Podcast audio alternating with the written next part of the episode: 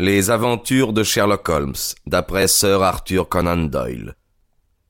Le mystère de la vallée de Boscombe.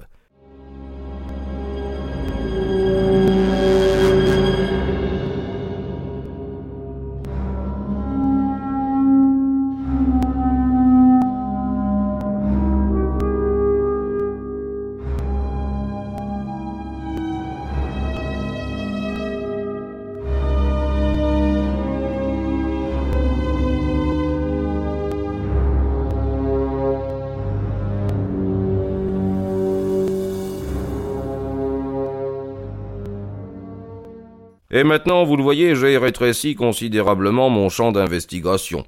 La possession d'un vêtement gris constitue, si l'on suppose exact le récit du fils, une troisième certitude.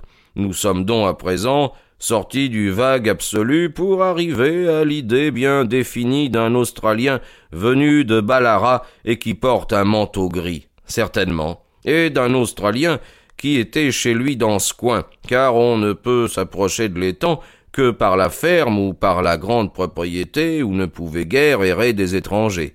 Eh oui, exactement. Là-dessus se place notre expédition d'aujourd'hui. Par l'examen du terrain, j'ai obtenu sur la personne de l'assassin les détails insignifiants que j'ai donnés à cet imbécile de l'estrade. Mais comment les avez-vous obtenus? Vous connaissez ma méthode.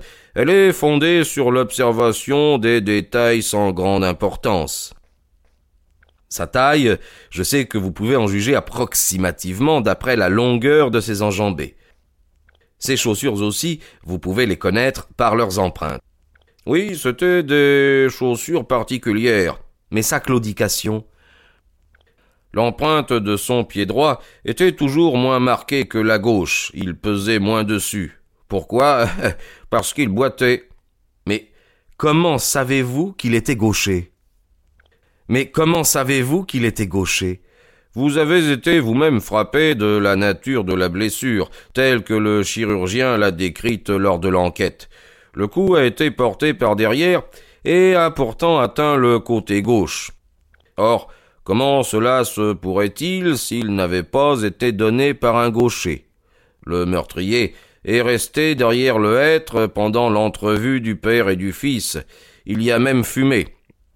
J'ai trouvé la cendre d'un cigare et mes connaissances spéciales en fait de cendre de tabac m'ont permis de dire que c'était un cigare indien.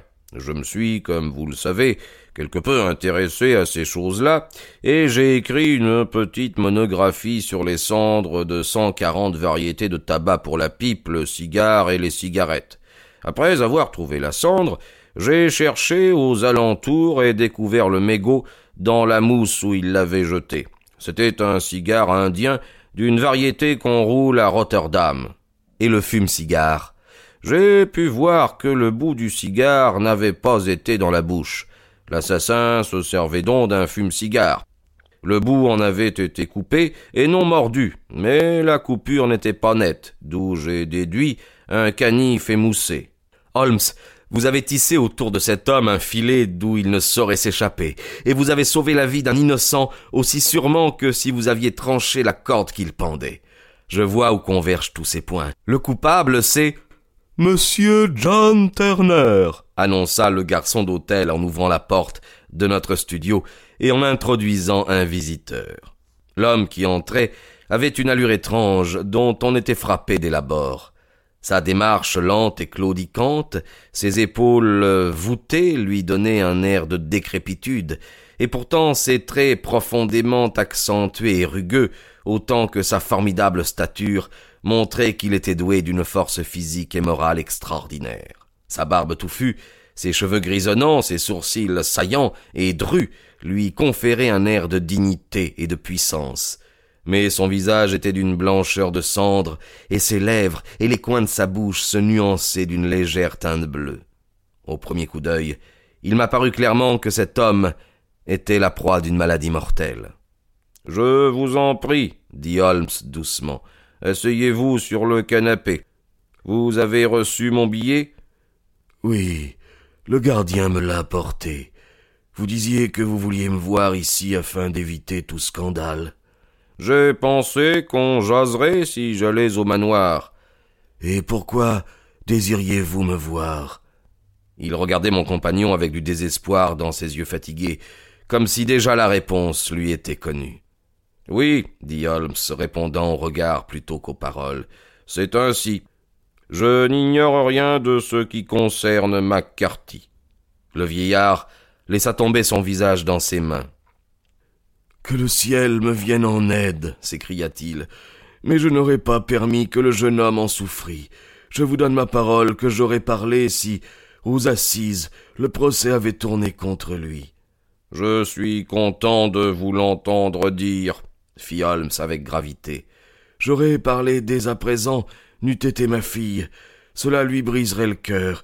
Cela lui brisera le cœur d'apprendre que je suis arrêté. Il se peut qu'on n'en vienne pas là, dit Holmes. Quoi? Je ne suis pas un agent officiel. Je sais que c'est votre fille qui a demandé que je vienne ici. Et j'agis dans son intérêt. Toutefois, il nous faut tirer de là le jeune McCarthy. Je suis mourant, dit le vieux Turner. Depuis des années je souffre de diabète. Mon médecin dit qu'on peut se demander si je vivrai encore un mois. Pourtant, j'aimerais mieux mourir sous mon propre toit qu'en prison. Holmes se leva et alla s'asseoir à la table, la plume en main et du papier devant lui. Dites-moi simplement la vérité, dit-il. Je noterai les faits, vous signerez, et Watson que voici en sera témoin. Alors je pourrai, à la toute dernière extrémité, produire votre confession pour sauver le jeune McCarthy. Je vous promets de ne m'en servir que si cela devient absolument nécessaire. C'est bien, dit le vieillard. On ne sait pas si je vivrai jusqu'aux assises, cela a donc peu d'importance. Mais je voudrais épargner un pareil choc à Alice. Maintenant, je vais tout vous exposer clairement. Ça a été long à se produire, mais ça ne me prendra guère de temps pour vous le dire. Vous ne le connaissiez pas, le mort McCarthy. C'était le diable incarné, je vous l'affirme. Dieu vous garde de tomber jamais dans les griffes d'un pareil individu. Pendant vingt ans, j'ai été sa proie, et il a ruiné ma vie. Je vous dirai tout d'abord comment il se trouva que je fus à sa merci. C'était entre 1860 et 1864. J'étais alors jeune, aventureux, et plein d'ardeur, prêt à me mettre à n'importe quoi. Je me suis trouvé parmi de mauvais compagnons et je me suis mis à boire.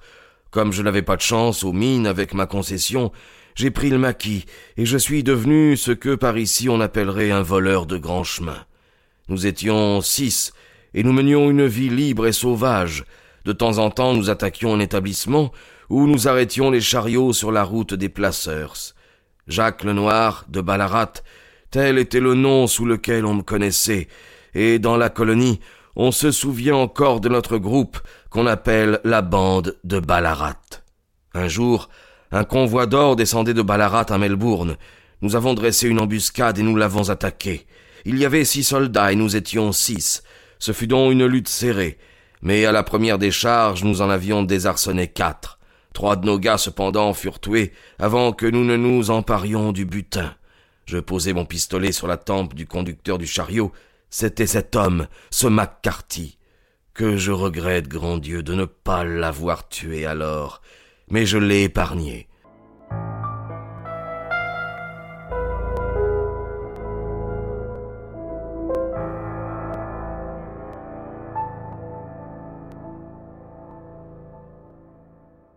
Pourtant, je voyais bien que ses petits yeux méchants se fixaient sur mon visage, comme pour s'en rappeler tous les traits.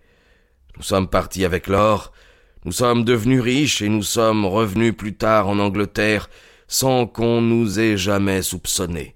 Je me suis donc séparé de mes anciens camarades, résolu à me fixer à mener une vie tranquille. J'ai acheté cette propriété qui se trouvait en vente, et je me suis efforcé de faire un peu de bien avec mon argent pour réparer la façon dont je l'avais gagné. Je me suis marié, et bien que ma femme soit morte jeune, elle m'a laissé ma chère petite Alice. Même alors qu'elle n'était qu'un bébé, sa toute petite main semblait me conduire sur la voie du bien, comme rien jusqu'alors ne l'avait jamais fait. En un mot, J'avais changé de vie, et je faisais de mon mieux pour racheter le passé. Tout allait bien, quand un jour, McCarthy me prit dans ses filets. J'étais allé à Londres pour placer des fonds, et je le rencontrai dans Regent Street. C'est à peine s'il avait un veston sur le dos et des souliers aux pieds.